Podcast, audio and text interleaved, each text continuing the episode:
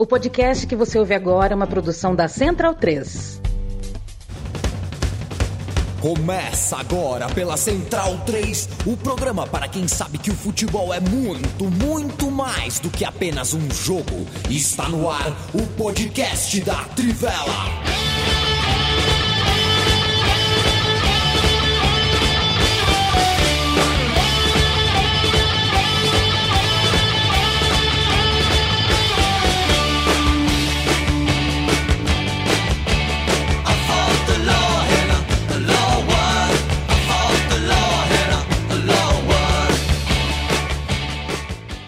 Bem-vindo, bem-vinda, amigo e amiga da Central 3 e da Trivela. Matias Pinto, apresenta as pessoas que eu preciso tossir. Ok, estamos aqui mais uma quinta-feira à noite com o trio Ternura da redação descentralizada da Trivela, Bruno Bonsante, Felipe Lobo, Leandro Stein. Saúde, Leandro e a mim. Ah, muito obrigado. Não sei o que, que pegou aqui, cara. Não sei o que pegou. Não, na verdade eu sei. Sabe o fim do chá? Não sei se você faz chá mate é, fervido. Eu prefiro tomar leão. mate mesmo. É, erva. É, é. Eu faço chamate. Eu faço chamate leão. E aí no fim, né? O fim da jarra tem aqueles. Pozinho. Fica, fica né? É. Um outro pozinho do chá. E pegou bonito aqui. O Matias Pinto é, veste preto, assim como Felipe Lobo. Bruno Bonsante de branco. Leandro Stein de azul. Eu de preto em minha nova casa em Fort Lauderdale. Gostaram da brincadeirinha? Gente? Eita, Quando é que você comprou um piano? É, você... Eu não comprei um piano, eu ganhei esse piano Ganhou do Marcos. Um do Ivan, achei que era do Ivan Lins, teu, teu sósia. Não. Ganhei do Marcos, que Vamos fazer a trilha tudo. sonora aí, Matias. É, que eu tocar um. Keep going Não, eu, eu, eu, sei lá, eu pus não... esse fundo aqui, senhores, é, porque, sei lá, eu tô num outro lugar aqui do meu quarto, deixa eu tirar aqui, porque aí vai, não aparece minha cama, né? Eu não gosto de mostrar minha não. cama, né? Eu acho que de intimidade tem limite. É, mas eu tô no meu quarto aqui hoje, então foi por isso que eu... Mas agora Pra quem tá ao vivo aqui, tá vendo uma parede branca pra chuchu, né? Meu, eu não durmo nessa aqui, não. Eu tenho uma outra lâmpada amarelinha. Ah, bom. É que pra gravar, eu tenho essa lâmpada branca. Vocês não pensem que o meu quarto tem essa luz de, de hospital. É, de sala de cirúrgica. É, só pra. Quem, é. Você que estava nos ouvindo, o nosso querido ah. Leandro e a mim, estava com um cenário que parecia do Amaury Júnior, como bem descrito parecia. por Matias. É verdade, né? Podcast não tem imagem. É. A semana de Champions League teve uma derrota duríssima do Manchester United que complica a situação do time. O que acontece com os Diabos Vermelhos de Eric Ten Hag? Interrogação! Isso e muito mais será discutido hoje no podcast da Trivela. Mas, Leandro Stein, já mandando meu abraço para você e pegando carona nessa pergunta, nessa manchete que eu te dou, é... cara, uma virada no fim Uh, o Manchester United, talvez a gente tenha que considerar é, que assim, acidentes acontecem no futebol, grandes viradas, jogos inesperados. Acontece com o Manchester United.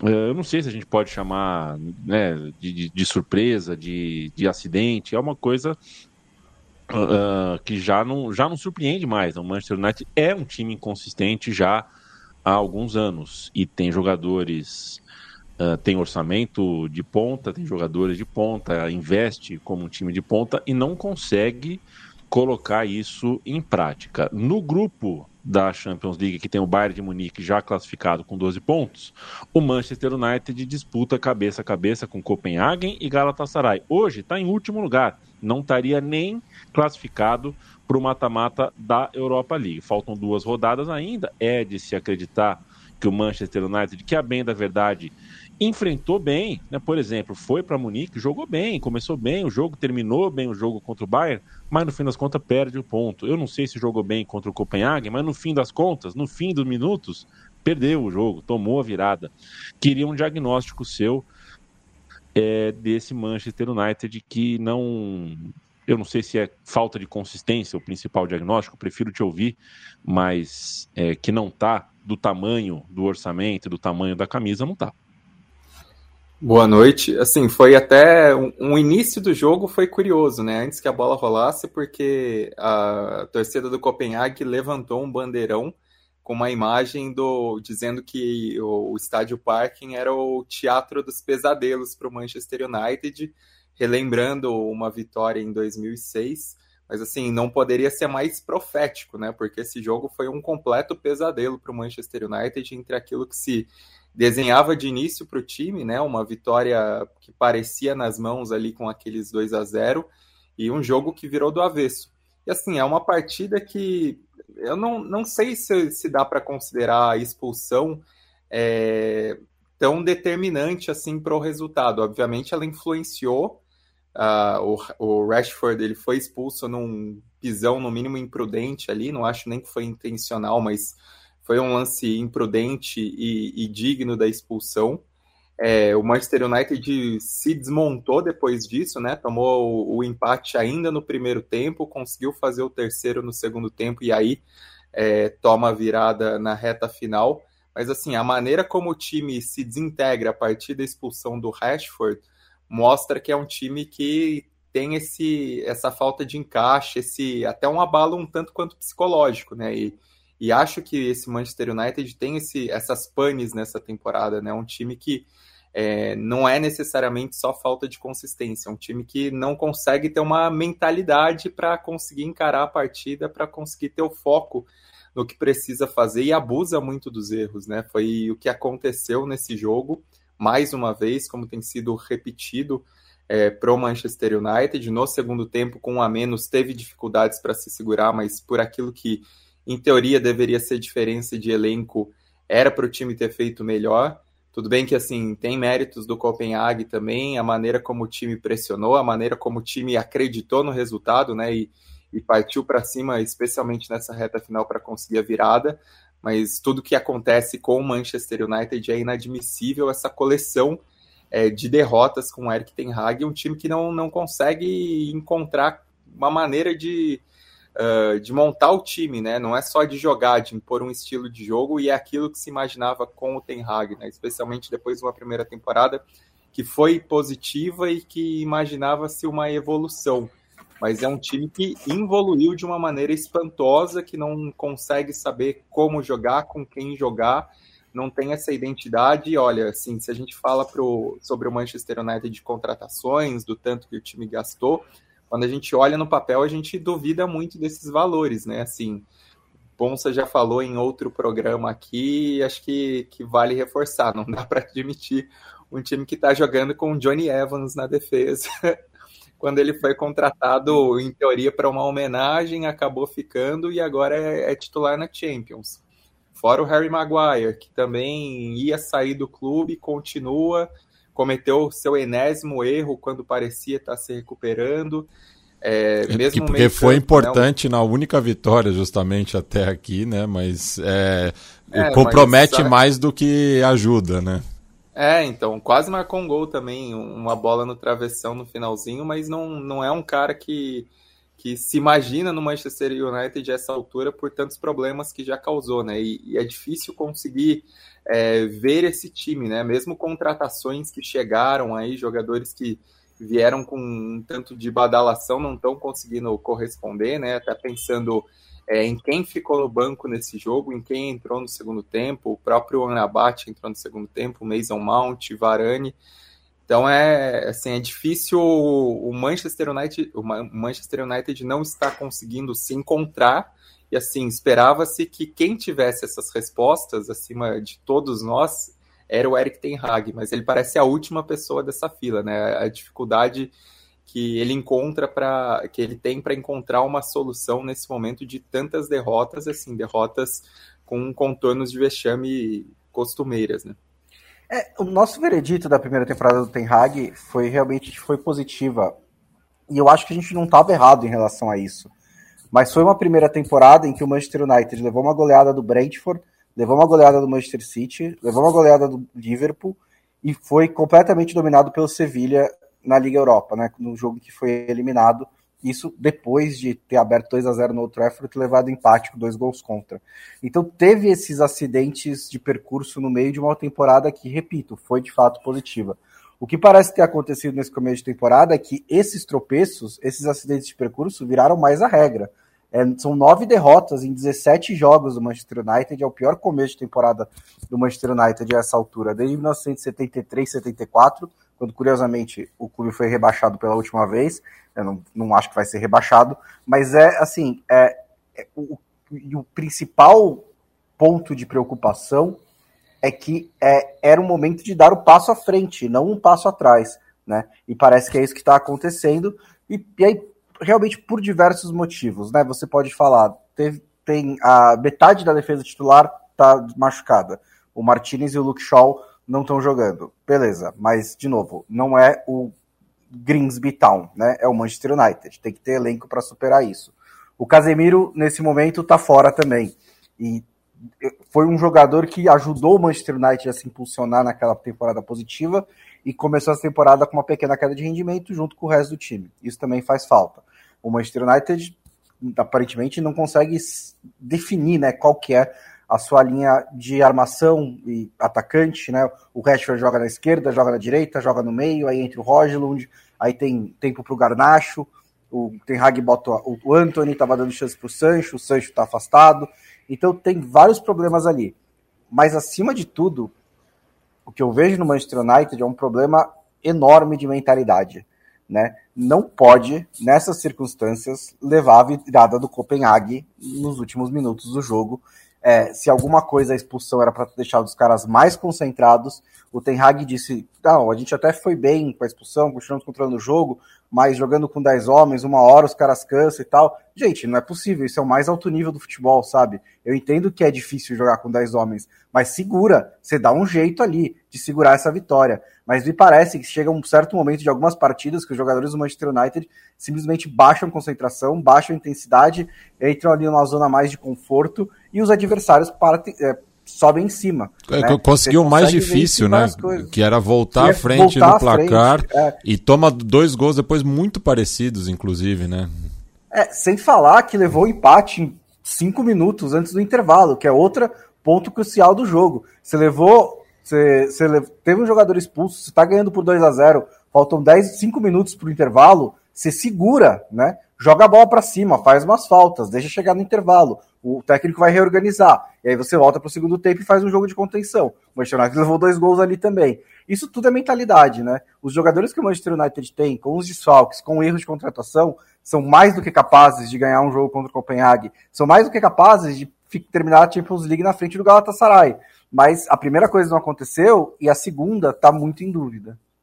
É, é, o, a gente falou durante muito tempo, né, bons, está em amigos, é, sobre os problemas na falta de um diretor de futebol, né, um, ou, nem necessariamente um diretor, mas alguém que fizesse essa, é, essa gestão ali entre a comissão técnica e a diretoria para fazer o planejamento e tudo mais, porque é, a gente sempre fala que é importante, desde que o Ferguson saiu, que ele era um meio diretor de futebol e técnico, né? É, não existia isso, isso era um problema. É, durante muito tempo é, foi Woodward, foi, ele foi muito criticado e acho que com justiça. É, isso continua sendo um problema. É, o Manchester United continua com esse problema de gestão, mas com tudo isso, como você falou, Bonsa, passou o tempo de é, eximir o Ten Hag dos, dos erros. É, existe tudo isso, esse contexto todo é um problema, o clube como um todo é um problema. Existe uma instabilidade institucional porque não se sabe qual é o futuro do clube, né? Os, os, é, os Glazers estão dispostos a vender, mas não dispostos assim demais. Então eles querem 6 bilhões pelo clube, o que ninguém fez proposta. Eles recusaram 5 bilhões porque acharam que não era suficiente.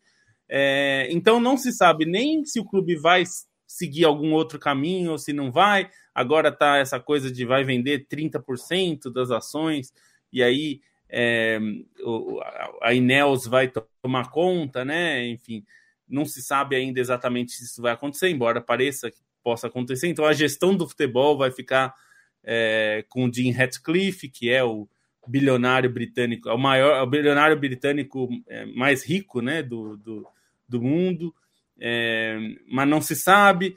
Mas tudo isso é, é, um problema fora de campo que afeta o campo, mas o trabalho do Ten Hag nessa temporada é muito ruim. Muito ruim. porque o time é, tem muitos problemas que é, são claramente de armação da equipe. O time não tem soluções. E aí, assim, eu vou. A gente até para passar por um outro assunto que tem nesse podcast, que é o Real Madrid. O, o Ancelotti não teve absolutamente nenhum pudor em mexer nos conceitos do time, na armação tática da equipe, quando ele recebeu um cara como o Jude Bellingham. É, ele não achou ainda, o, o time não está totalmente ajeitado, mas ele não se, se é, não ficou preso a um esquema, porque ah, o time foi muito vencedor no 4-3-3 aqui com dois pontas e eu não vou mexer nisso. Ele desmontou esse time e está montando de novo com os jogadores que tem. E me parece que às vezes falta um pouco isso no, no Ten Hag. Assim, parece que ele nem, nem quer, e ele disse que não quer jogar o futebol do Ajax é, no Manchester United, porque são outros jogadores, e eu entendo, faz todo sentido. Mas que futebol que ele quer jogar então? Porque esse é o problema não tem uma cara, né? O Manchester United. Não, é um time de posse de bola e paciência? Não parece. É um time que, é, para pegar o último técnico que, que teve algum sucesso no Manchester United, que foi o José Mourinho, e eu nunca diria que a passagem dele foi um sucesso, mas eu estou dizendo que ele foi, de todos os últimos técnicos, o que teve mais sucesso. Mas era um time que tinha uma cara. Ele não jogava bem, é, mas ele tinha, você sabia exatamente o que ia fazer. Jogo, por exemplo, Liverpool e Manchester United em Anfield. Quase todo, quase todos não, mas boa parte deles foram 0 a 0, 0 a 1 ou 1 a 0. Você sabia o que o Manchester United ia fazer. É, isso tem problemas ali no, no dia a dia, mas tinha uma cara. O, o, o, Eric Ten Hag não conseguiu dar uma cara. Não, não se sabe se é um time que vai ter posse de bola, que vai atacar espaços, que me parece até a característica que o Manchester United mais gosta, pela característica de jogadores, Anthony, Rashford, mesmo o Martial quando entra, o próprio Roylund, que é um centroavante, mas é um centroavante de muita rapidez, né? Não é um cara de é, segurar a bola de costas, ele até pode fazer isso, mas ele é um cara de muito ataque de, de profundidade. Então, é, nesse caso, nessa temporada, a culpa é do Ten Hag também. Né? Nos últimos anos não era o técnico não podia é, levar sozinho essa culpa. Dessa vez ele tem que levar essa culpa e não vai me surpreender se esse desempenho continuar, se ele não terminar a temporada no United, porque aí é, é isso, é um time desse tamanho, com esse orçamento, você faz várias ponderações pelos problemas fora de campo, mas chega um momento que o técnico tem que assumir a responsabilidade também. É, eu ainda acho que ele é o cara certo, ou pelo menos bem qualificado para transicionar o United, né? Principalmente porque eu acho que uma coisa que o United precisa fazer muito é limpar o seu elenco, né? Acho que não só o Maguire, mas tem outros jogadores. O Anthony Martial tá lá ainda, né? Que são jogadores que estão muito marcados pelos anos de fracasso e que meio que emanam um pouco essa mentalidade perdedora do Manchester United recente, né?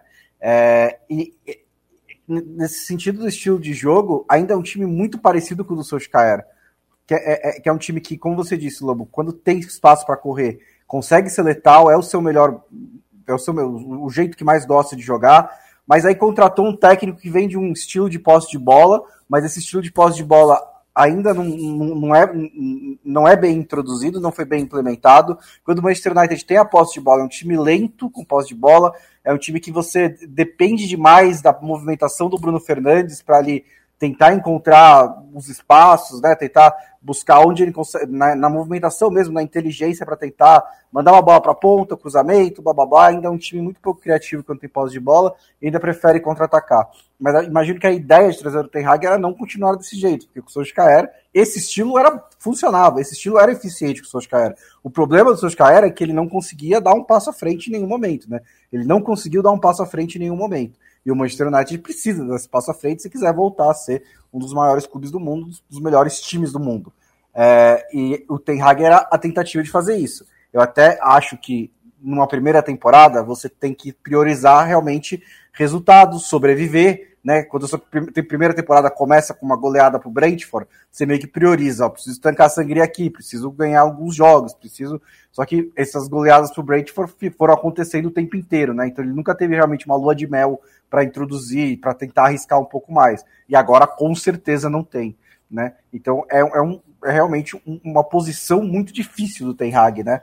E só para completar esse assunto, eu acho relevante pontuar que depois de tragédias assim, né?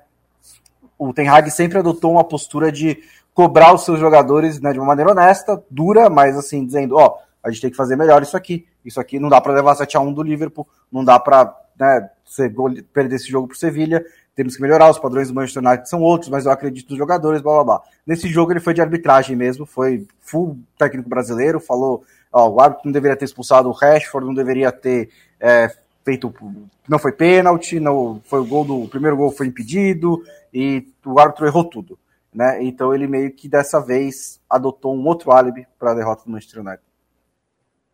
Quem tá muito chateado, né, é Martim Cazu, né, Matias, que é torcedor do Manchester United, tá muito chateado com esse momento. Pois é, ele disse que chorou ontem depois da, da virada. Moisés Henrique, um abraço para você, saudações tricolores. Ele fala Expedito Neto, um abraço para você. Marquinhos está merecendo a convocação para a seleção. Daqui a pouquinho a gente pode falar um pouquinho mais. De semana que vem tem, a gente vai falar bastante de seleção, vem data FIFA aí. É, Marquinhos será assunto. Um abraço para o Caio Santiago, que fala sobre a não convocação do Paquetá. Ainda está relacionado com a questão das apostas? Eu acredito que sim. É, a seleção brasileira faz essa, né? Uh, ele que. É uma situação curiosa, né? Porque ele continua é. jogando de boa pelo West Ham. West Marcou tá o gol aí. da vitória hoje, né? contra tá, o, Olympiacos. É, só que assim, a, só que a seleção brasileira, a CBF ou o Diniz, tomaram a decisão de não convocar enquanto ele tiver investigado. Não sei se eles sabiam quanto tempo isso ia demorar para acontecer. Só que a investigação ainda está em andamento, então ele continua jogando pelo West Ham, mas não pode ser convocado, porque senão a CBF teria que voltar atrás sem que nada realmente tenha mudado. Quero mandar um abraço para o Luiz Gustavo, jogador do Toqueira. Um abraço para você, que Alcaça sempre presente, Cauê Nunes, Jonas. Felipe Lobo, o negócio é o seguinte: no grupo que tem o Paris Saint-Germain, do Marquinhos, é, a gente teve uma grande vitória do Milan. Milan venceu por 2 a 1 O Dortmund fez seis pontos no Newcastle e por isso é o líder. O grupo que era o grupo mais equilibrado, com quatro times que é, realmente querem, podem, precisam passar de fase, estão no mesmo grupo, né? Um grupo que a gente pode chamar de da morte. Essa vitória do Milan, a primeira do Milan na fase de grupos, coloca uh, o clube italiano na disputa era muito importante e se dá através de enfim, o momento do Milan, quero te ouvir sobre, né? Uh, o Milan tem uma questão. É, é curioso, né? O Milan venceu o Paris Saint-Germain, que é um time francês, e deve muito a dois jogadores franceses que estão no vestiário do Milan, que são líderes do vestiário do Milan, e foram, de alguma forma, o suporte para um técnico que, enfim, acho que precisava, tão quanto o Milan, dessa vitória. Bom, não sou lobo, mas vou é, começar falando, já que ele, Timing, ele né? caiu. É, então, mas assim, o mais interessante no Milan nesse jogo foi a maneira como o time tratou realmente como uma decisão, né? A gente tem ressaltado como esse grupo F tá com cara de mata-mata, né? Todo jogo é, é, jogo grande, é jogo com os times com uma postura de mata-mata, e o Milan foi do começo ao fim nessa partida, né? O primeiro tempo foi muito bom, foi muito aberto, assim, a maneira como, enfim, o próprio PSG é, acabou abrindo o placar, buscou o resultado, mas o Milan tinha uma postura que conseguia ir além, né? E conseguiu uma reação rápida, teve oportunidade até para conseguir uma virada no primeiro tempo, consegue no início do segundo, com essa participação né, dos franceses, e aí, assim, o poder de, poderio aéreo do Giroud é muito importante, a, a, própria dobradinha pela esquerda, né? Foi uma grande partida do Rafael Leão com o Theo Hernandes por aquele lado do campo, acabou funcionando para o gol.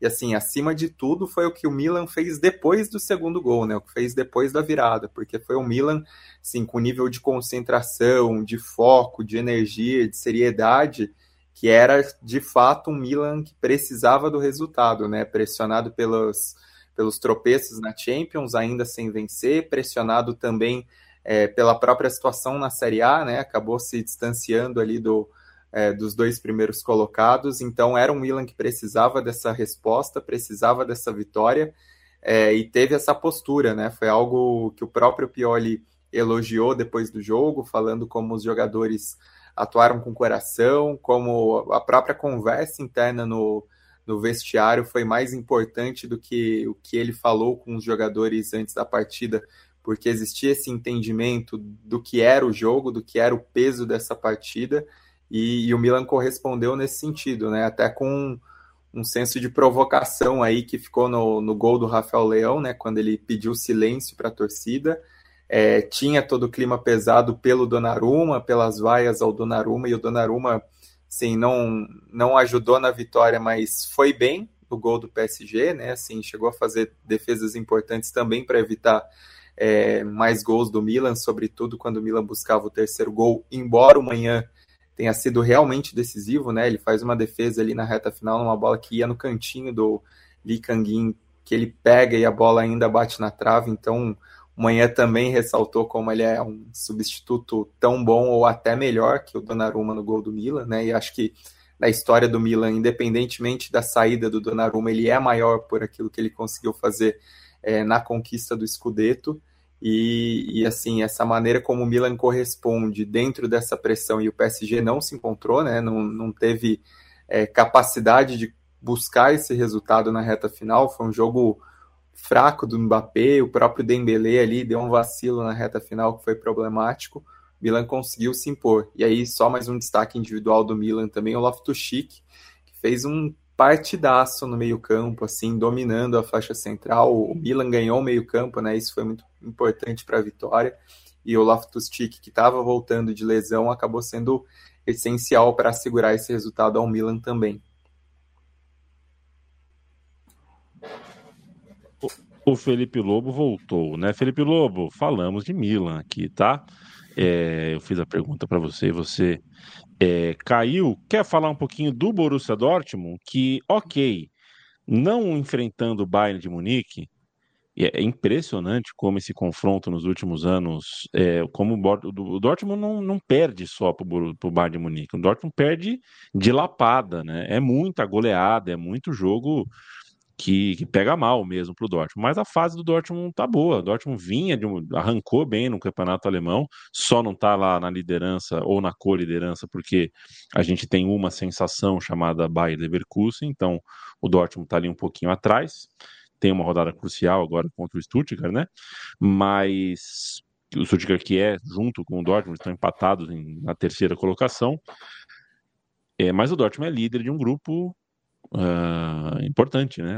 Não é fácil estar tá onde o Dortmund está. Que tal para você os seis pontos que o Dortmund aplicou sobre o Newcastle? Ganhou na Inglaterra e ganhou na Alemanha.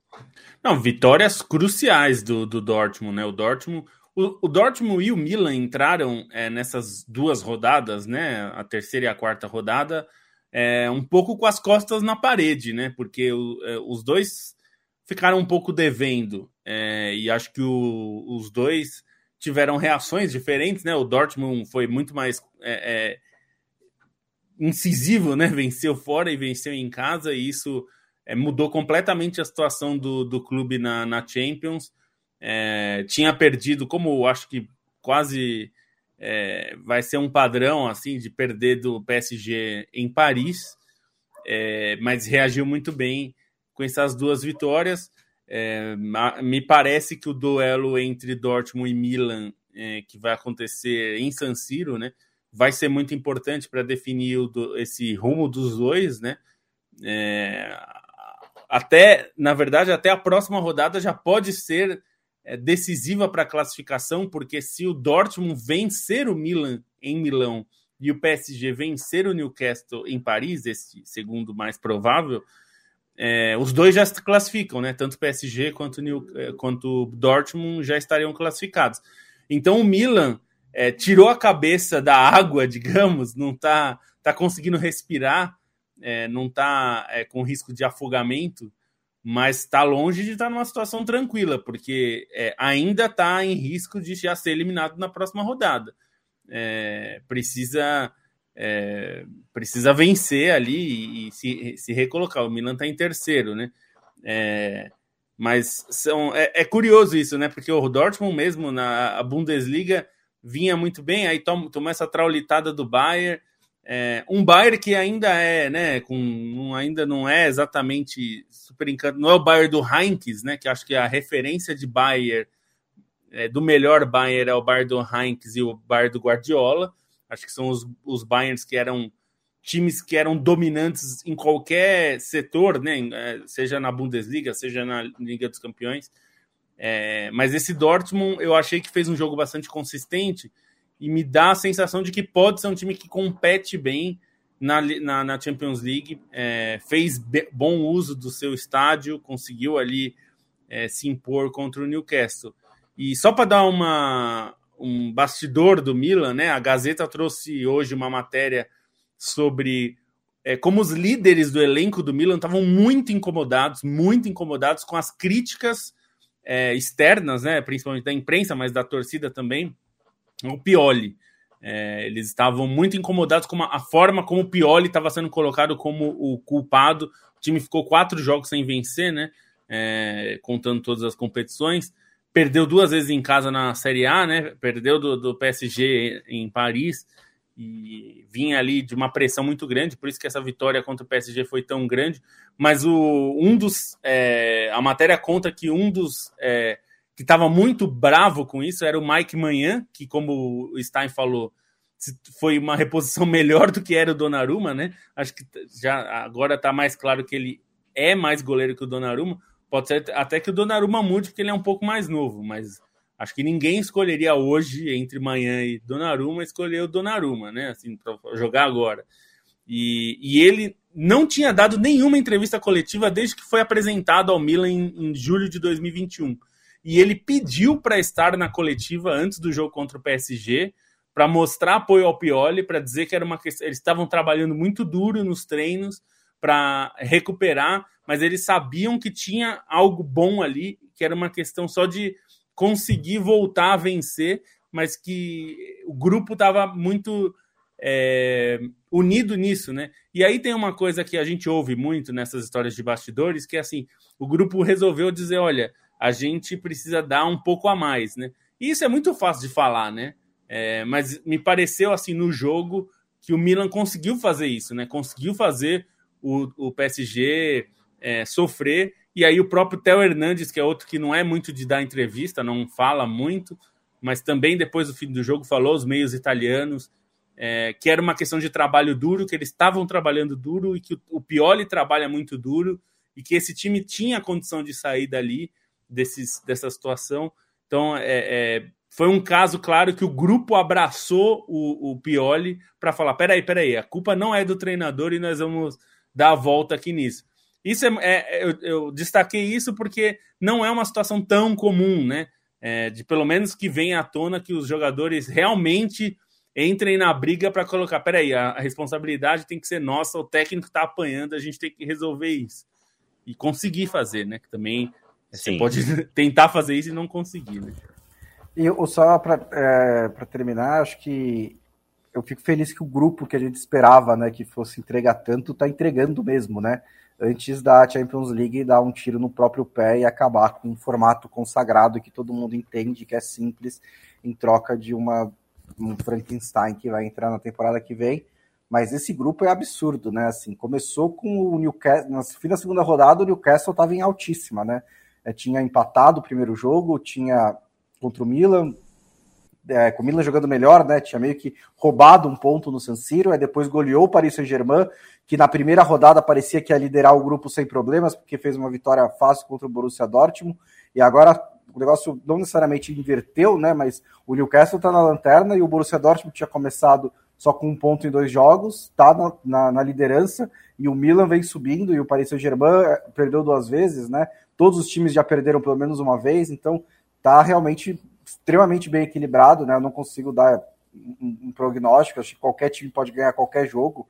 Né? Na próxima rodada você tem Paris Saint-Germain, Newcastle, Milan e Borussia Dortmund. Se o Newcastle e o Dortmund ganharem, por mim tá assim, eu não vou ficar surpreso. Então são, é, o, tô feliz, tô feliz que esse grupo está entregando o que a gente esperava, porque a fase de grupos da Champions League merecia uma boa despedida. E cabe lembrar que o Milan Eu... começou essa rodada sem ter nenhum gol marcado, né? E daí, justamente com, é, com, com, os dois tentos feitos, é, conseguiu reagir né, nesse grupo dificílimo. Quero falar de KTO com um amigo e com a amiga da Trivela da Central 3. KTO.com é o endereço. Você, com o cupom Trivela, no seu primeiro depósito, ganha 20% de free bet. Dentro da KTO, você tem modalidades como as malandrinhas, como a KTOdes, você tem uma porção de esportes, você tem suporte 24 horas em português e você tem ali uma equipe, um site que se preocupa em apoiar a comunicação independente, como é o nosso caso. E a gente é muito grato à KTO, por isso manda um beijo um abraço para o time da KTO. E a gente, toda quinta-feira, em nome da KTO, traz dicas, cotações, né? O Bruno Bonsante e o Felipe Lobo olham o site e trazem para você três dicas. Por favor, Felipe Lobo. Vamos lá, vai. É... Bom, é, um, um, jogo desse fim de semana que é dos mais interessantes, que acho que vale, é Lazio e Roma. Vão se enfrentar o clássico da capital, Derby della Capitale. E tá bem interessante, assim, eu, eu em clássico, assim, e que tá muito pegado já nas palavras, né? Mourinho e, e Sarri trocaram farpas aí durante a semana e tudo mais, né? O, o Sarri até falou que Mourinho tinha um amistoso e a Lazio não tinha, porque a, Roma estava tranquila na Liga Europa. A Roma perdeu na Liga Europa, né? Inclusive. É, e o, o Mourinho já falou que não, que quem trata como amistoso um jogo oficial é porque é perdedor e tal. Enfim, técnico ganhador não, não faz isso. Enfim, tudo isso daí para dizer que a cotação de empate é sempre uma delícia nesses clássicos, porque é muito. Os clássicos acostumam ter muito empate. Então, 3 e 10 a cotação da, do empate de Lazio e Roma. Eu acho bem interessante, considerando que nenhum desses dois times está jogando assim um futebol. Nossa, grandes coisas também. Uhum. Então vale a pena. Lecce e Milan, é, esse já é, é, no sábado, vão se enfrentar. A cotação do Milan tá bastante boa, 1,75 a vitória do Milan. O Milan, é esse Milan que a gente acabou de falar aí, que tá aceso eu achei a cotação alta, considerando que o Milan, tudo bem, vem de uma derrota da Udinese, mas é um time bom, né? Vamos, vamos lá.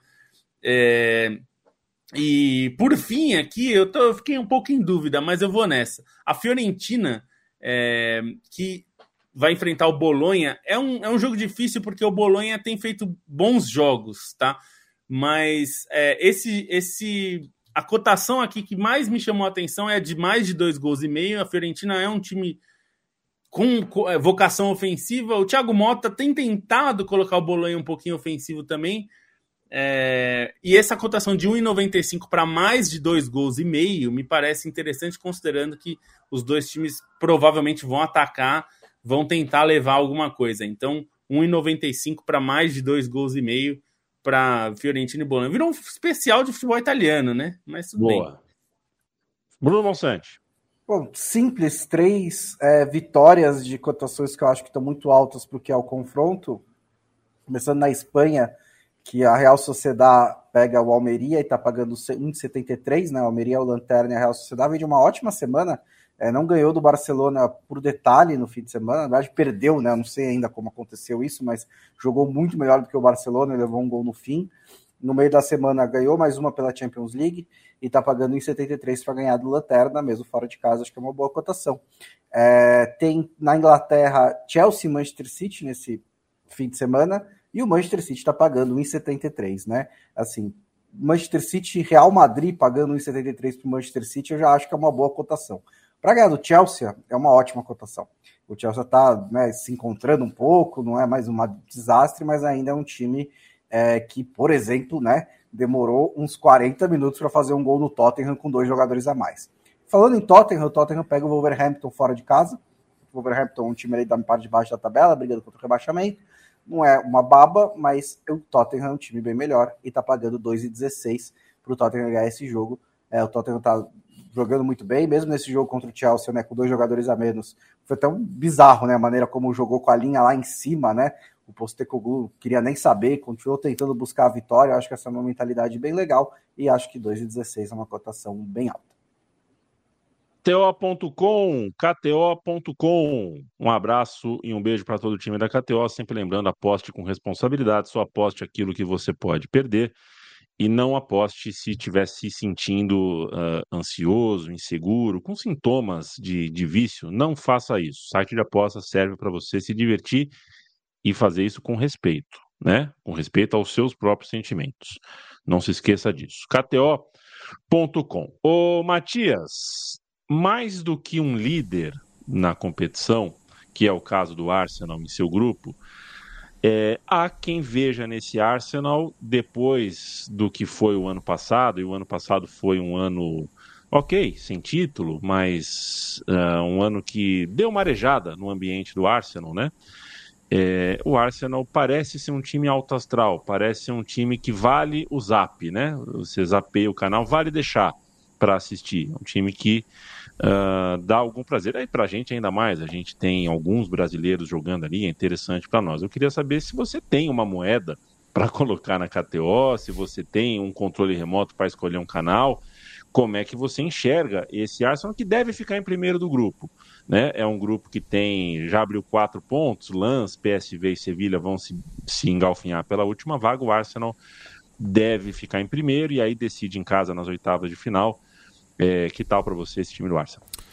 É, justamente teve, teve uma vitória convincente contra o Sevilha, né? Um time que com o Arteta eu acho que recuperou um pouco, né? É, a competitividade, né? É, a temporada passada não foi por acaso, né? Faltou o título, mas é, a gente sempre bate nessa tecla, né? Que é, disputar um título, ficar vice-campeão, né, para um, uma equipe tão competitiva é, como é o City do, do, Guardiola, eu acho que não é nenhum demérito, né? Teve aquela vantagem, né, que acabou não sabendo administrar, mas acho que voltou para essa temporada mais madura é, e vai, né, fazendo uma ótima é, fase de grupos aqui pela Champions League, né? Não teve só o tropeço para o, o PSV, né? Acabou sendo é, derrotado, não, é, perdão, para o, o Lens, né? Sendo derrotado na França, que é o adversário da próxima rodada e que com uma vitória já pode garantir a classificação antecipada é, e podendo, né? Quem sabe no, na janela de inverno trazer reforços, né? Justamente para é, sonhar mais longe, né? Talvez repetir o que é muito difícil na né, campanha de 2006, quando chegou à final pela única vez.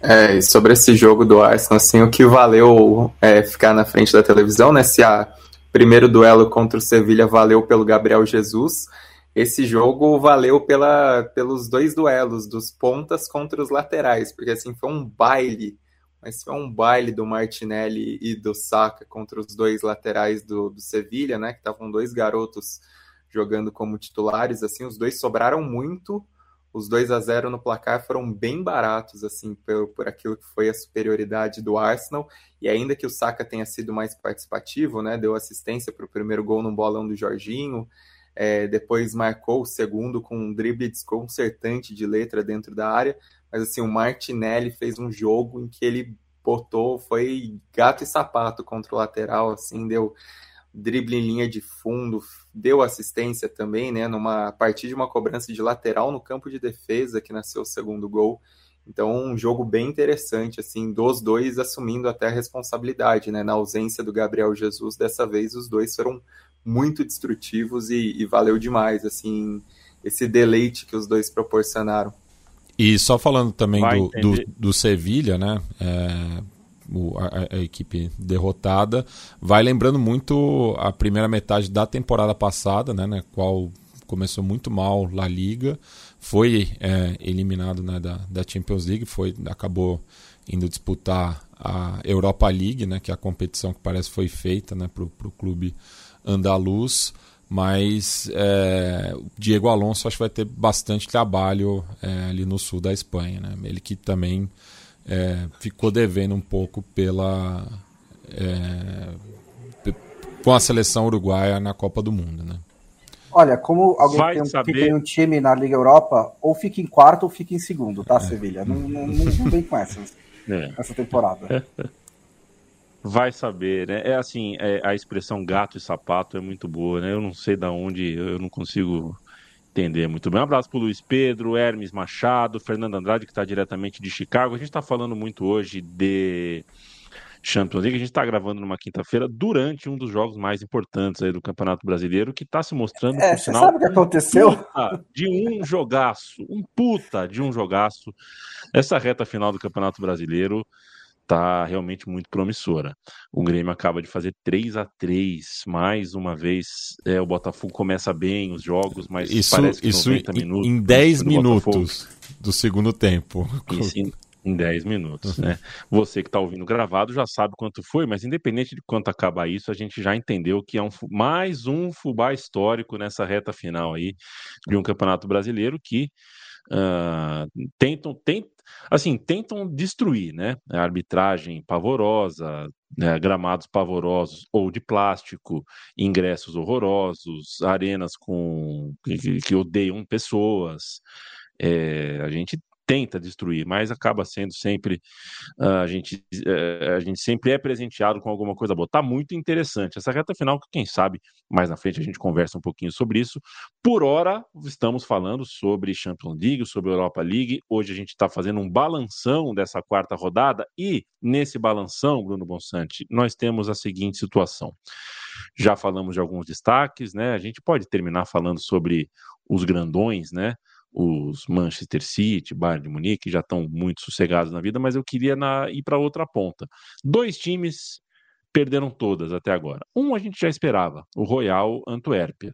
Esse é um time que, enfim, né, uh, dependendo do grupo, não vai fazer mais do que um, dois pontos mesmo. Agora, o Benfica jogar quatro e perder quatro não tá no, né, não estava no, no, no, no script, não estava no roteiro, ainda que o grupo não seja lá tão fácil. Real Sociedade, Inter de Milão, Salzburgo, do Salzburgo tinha que né, achar alguma coisa. É, queria te ouvir, queria entender é, o que acontece com esse Benfica. É, o Benfica surpreende mesmo, né? Porque é o mesmo Benfica, quase, assim, né? Do, do Roger Schmidt, que na temporada passada tirou, é, fez, conseguiu chegar nas oitavas de final. Acho que eliminou a Juventus, né? Na temporada passada. É, na te, outra temporada recente, com o Jorge Jesus conseguiu passar à frente do Barcelona. É, os, os clubes grandes de Portugal, né? Eles têm uma, assim, eles não têm capacidade econômica de realmente brigar pelo título, mas eles atrapalham na fase de grupos, né? Eles conseguem chegar com certa frequência nas oitavas e tiram ponto dos times mais ricos. E é curioso, é, é, é realmente me surpreende que o Benfica esteja fazendo uma campanha tão fraca, porque é como disse a mim, assim, é um grupo em que dava para sonhar, né? Nem, nem tanto sonhar, assim, né? Entre Salzburg Real Sociedade e Benfica. O Benfica é o mais acostumado com o Champions League desses três. É o time que tem mais, né, não só tradição histórica, mas mesmo recente, disputar a Champions League com frequência e chegando longe. Então, fazer uma campanha, não só não se classificar, mas fazer uma campanha tão fraca, realmente chama muito atenção. É, no Antuérpia, assim, sempre tem, sempre tem um time desses né, na Champions League. Assim, então, eu, é, eu, fiz uma ode à fase de grupos da Champions League, mas não é um sistema perfeito também, né? Às vezes tem uns clubes realmente que não tem, não tem competitividade para esse nível. É, acho até que está tendo menos, né? Assim, outro, por exemplo, outro candidato aí, se você olha só para, seria, por exemplo, o Copenhague, que é um clube que faz a segunda fase de grupos honesta, né? A passada mesmo conseguiu empatar todos os jogos em casa, inclusive contra o Manchester City. Essa aqui já conseguiu uma vitória. Então tem, acho que menos desses sacos de pancada, mas às vezes aparece alguns. É, e o é... Benfica. Ah, desculpa aí, Sam, pode falar. Não, pode falar, pode falar. Eu ia falar so, uh, sobre a Real Sociedade para falar.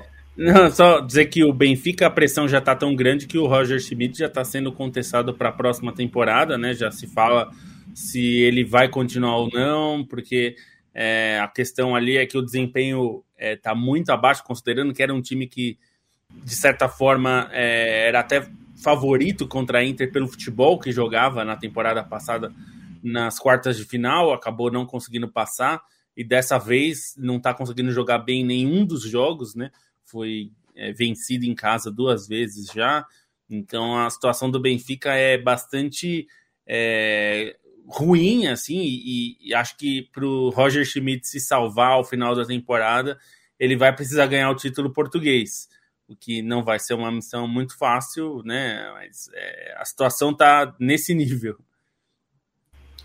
Ah, e exaltar também assim, o trabalho da, da Real Sociedade, né? Que faz uma campanha excelente assim nessa Champions, né, nessa volta à Champions é, depois de, de 10 anos, tá com a classificação assegurada num grupo de tanto peso, né? Com, enfim, com times de mais tradição, todos, né? Com mais tradição recente na, na Champions League. E esse jogo contra o Benfica foi um 3 a 1 também que ficou barato, né? Porque assim, o que a Real Sociedade jogou principalmente na primeira meia hora do jogo, em que construiu os três gols muito rápido, desperdiçou um pênalti ainda, né? O Braz Mendes é, mandou um pênalti na trave e assim reforça um pouco o que é a identidade dessa Real Sociedade do Emmanuel Alguacil, né? Que é um time é, muito direto no seu jogo, muito é, veloz para construir, mas tem qualidade técnica quando precisa, tem um meio-campo que sabe jogar com a bola, isso é muito importante, né? Com Merino, com Zubimendi, com Braz Mendes, todos jogadores com, com nível altíssimo. É, o ataque é muito talentoso, né? O Barrenetchea fez uma grande partida dessa vez, mas tem o, o, Cubo que vem de uma temporada excepcional, tem o Oyarzabal que sofreu com problemas de lesão nos últimos tempos, mas é a grande referência, né? O camisa 10 é o capitão desse time.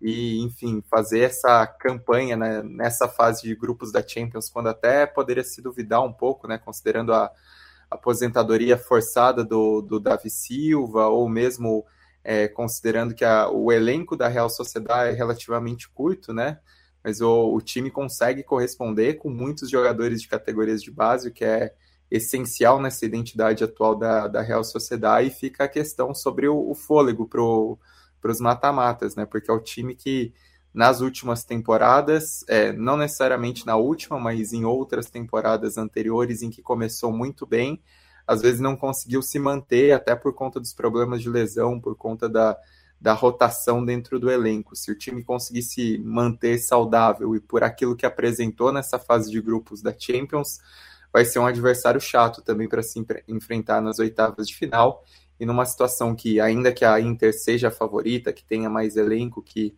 enfim, pareça estar um passo à frente na disputa por essa liderança, está aberto ainda, né? Não, por aquilo que, que a Real Sociedade vem jogando, não será necessariamente uma surpresa a Real Sociedade terminando também na primeira colocação. Um abraço para o Paulo Júnior, né, que quando apresentava esse podcast sempre implicava com o em aberto, né? se não existe nada em fechado, para ele não pode haver em aberto. Vocês viram, falando em aberto, vocês viram a caneta uh, do Soares agora há pouco? Vocês estão. O Soares deu uma caneta no Cuesta. É, é essas coisas, né? É, é, é o Soares que chega veterano, a gente só consegue pagar por um jogador desse por um aninho aí, veterano, ele já tá querendo ir para Miami, né? Já quer fazer outra coisa, porque deve ser difícil trabalhar um ano nesse futebol brasileiro, mas é, também tem o seguinte, né? A gente não quer discutir distribuição de dinheiro, a gente não quer discutir é, formação de uma liga com interesses coletivos, a gente não quer discutir nada, né? É, e a gente fica sempre uh, torcendo para os nossos campeonatos acontecerem. Aliás, hein, Matias, falando em distribuição de dinheiro, é, que adolescente a gente tem. Um abraço para você, viu, Caio? É, é, sair do estádio e mandar os outros para aquele lugar. É, que coisa feia usar, usar, usar o telefone para xingar os outros na porta do Maracanã. Ah, acorda pra vida, né, irmão? Acorda pra vida. Um beijo para você. Giovanni Freitas, boa noite. Gigantes da Trivelha, ele fala. Valeu, boa noite para você também. Felipe Martins, boa noite, amigos. Vou ouvir gravado. Passou para deixar o like, valeu demais para você. Um abraço para você também. O Pedro Halpe, o que acham do Romário, presidente do América? Cara, a situação do América a situação da América é, é, aquelas que, de repente, só essa figura, só essa aparição, mais, eh, né, só essa roupagem já pode significar alguma coisa, mas eu sou ignorante para falar mais profundamente sobre projetos, sobre plataforma. É, o futebol brasileiro às vezes funciona, é, às vezes isso serve, né? Mas realmente eu sou ignorante, acho que aqui Mas ele é senador, né? Estudou. Sim, ele é senador. Ainda é. Você, você mas... um você vê um pro... Isso não é um problema, né? É um problema nisso, claro. Eu acho um problema. O Marcos Braz é, é vereador também. A gente já é. viu isso. Não, não acho profissões muito compatíveis, não. Tem que ser uma coisa ou é. outra. Tem expediente lá, né? Eu já falei. Eu espero que o Marcos Braz dê expediente certinho lá. mas é, ele frequenta muito shopping. não. No horário de serviço. Felipe Lobo, quando quando o seu time perde, filho, você tem amigos que mandam mensagens para você falando chupa. Ah, você tem esses amigos? Não, não tenho não. A gente, Mas eu também a gente não vai fico mandando, né? É claro, a gente trabalha ao longo da vida para não passar por isso, né? É, a gente trabalha ao longo da vida para não passar não. por isso. É. Eu também, eu não gosto disso. Quando eu trabalhava no carnaval, você imagina, né? O carnaval, a- o escritório ali da UESP, União das Escolas de Samba, tinha dois Santistas, né? Inclusive a presidente da União das Escolas de Samba era Santista e o resto era tudo corintiano. Hum, E eu tinha que trabalhar, eu tinha que levar para casa um Nextel. Era barulhento o Nextel, em que saco que era o Nextel. E rapaz, teve um jogo do que o Roberto Carlos foi expulso logo no comecinho, mas o Corinthians ganhou do Palmeiras mesmo assim. Você lembra desse jogo? Puta merda, foi o Nextel a madrugada inteira, porque aquele dia tinha alguma coisa em alguma escola de samba aí, de, de- eh, definição de, de samba. Os caras me ligaram a noite inteira, cara. É, eu até hoje não tenho um pouco de mágoa disso, porque eu não encho o saco de ninguém quando meu time ganha, cara. É, Quem quer falar? A gente tem uma pautinha aqui para a gente fechar, porque a gente já está com 55 minutos aqui de podcast. Eu quero um olhar para a Liga Europa, para a Conference, um destaque, um destaque ligeiro. Eu vi que desmutou o Leandro Stein. Leandro Stein, hoje foi quinta-feira, estamos terminando a quinta-feira, é dia. Olha, haja trio de arbitragem, hein? Olha o que a UEFA fa- emite de, de- de passagem aérea para cinco, seis pessoas por trio de arbitragem, que não é trio, é sexteto, para jogo de Europa League mais Conference. Quinta-feira gorda na tesouraria da UEFA. Bom, destaque só para os classificados, né? Na, na Liga Europa, quem se classificou, quem já se garantiu nos mata-matas é o Bayer Leverkusen, que não é nenhuma surpresa, porque pela bola que vem jogando e por estar num grupo também bem mais fácil, né? Bem mais aberto, está com 100% de aproveitamento. Embora o jogo dessa quinta-feira não tenha sido muito bom, uma vitória magra contra o Karabag por 1 a 0 um gol só no final do, do Boniface já cobrando pênalti, né? Não, não foi daquele jogo de encher os olhos do time do Xabi Alonso, mas valeu o resultado. E na Conference, três classificações. É, passou a grande surpresa com 100% de aproveitamento é o Vitória Pilsen, né? Assim, não imaginava o Vitória Pilsen chamando tanta atenção, já garantiu até a primeira colocação do grupo. É, e Olimpi é, PAOK e a Eintracht Frankfurt também se classificaram os dois no mesmo grupo.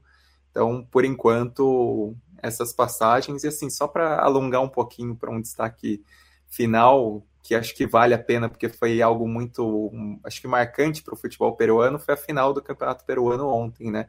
O, o final entre Aliança e Universitário, os Que dois loucura. grandes rivais, é, no estádio Matute, que é a casa do Aliança.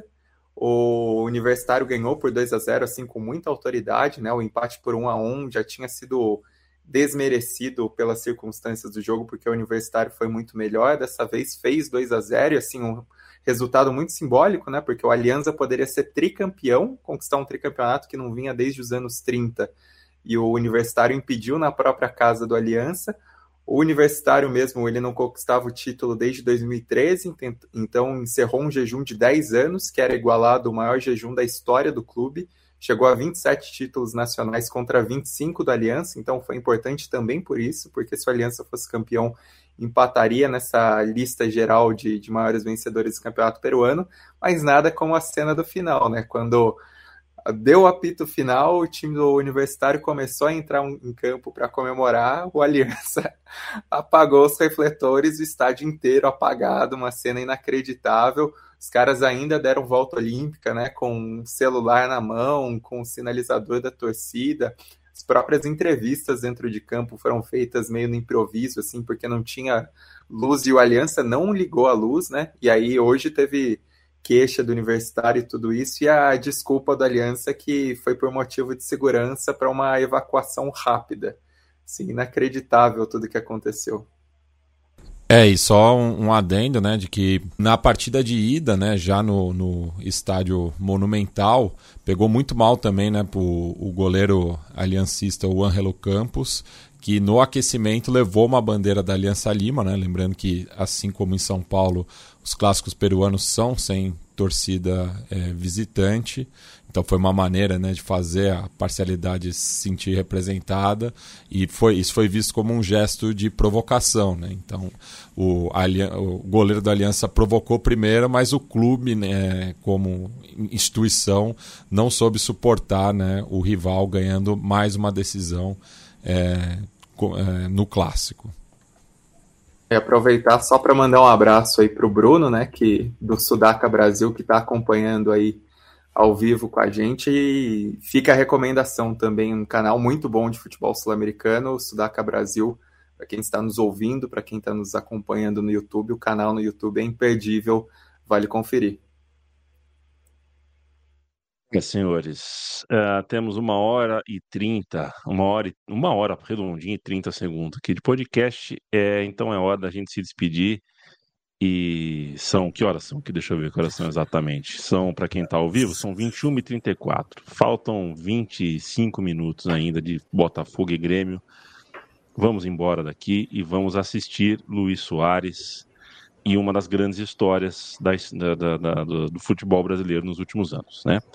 Que é eu não eu não desisto, não sei explicar o que acontece com esse Botafogo e pode ser chocado. 5 a 4, mas, é. mas o fato é que tá 4 a 3. De novo.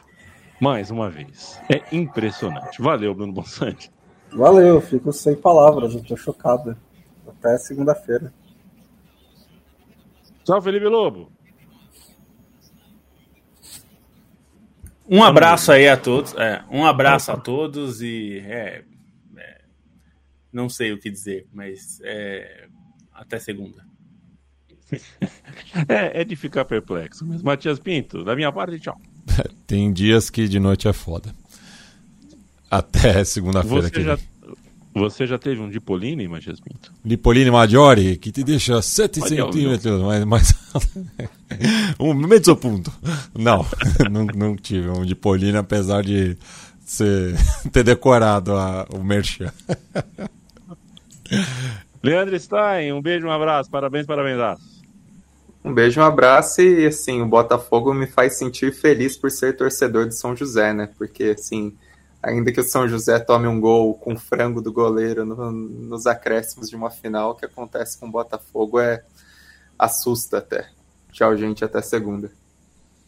Valeu, gente. É sempre um prazer saber que vocês têm a nossa companhia. Eu, antes de ir embora, quero só fazer uma observação de fora do roteiro aqui. É, vocês gostam de Leandro Stein, Bruno Bonsante, Felipe Lobo, né? Vocês conhecem o trabalho desses caras. É, é, muita coisa do que acontece do jornalismo para cá, é, na verdade quase tudo, é, fica só entre nós, né? Tem muita coisa que a gente vive que o nosso produto final não conta para vocês. E tem coisas que vocês não vão saber nunca. Mas eu sou um admirador e não é por, por amizade. Já disse, já repito isso. Não é só pela amizade. E não é por amizade. É, eu amo vocês e me inspiro muito com a resiliência, com o talento e com o coração que vocês têm para trabalhar com brilho até o fim. Beijo para vocês. Tchau, tchau.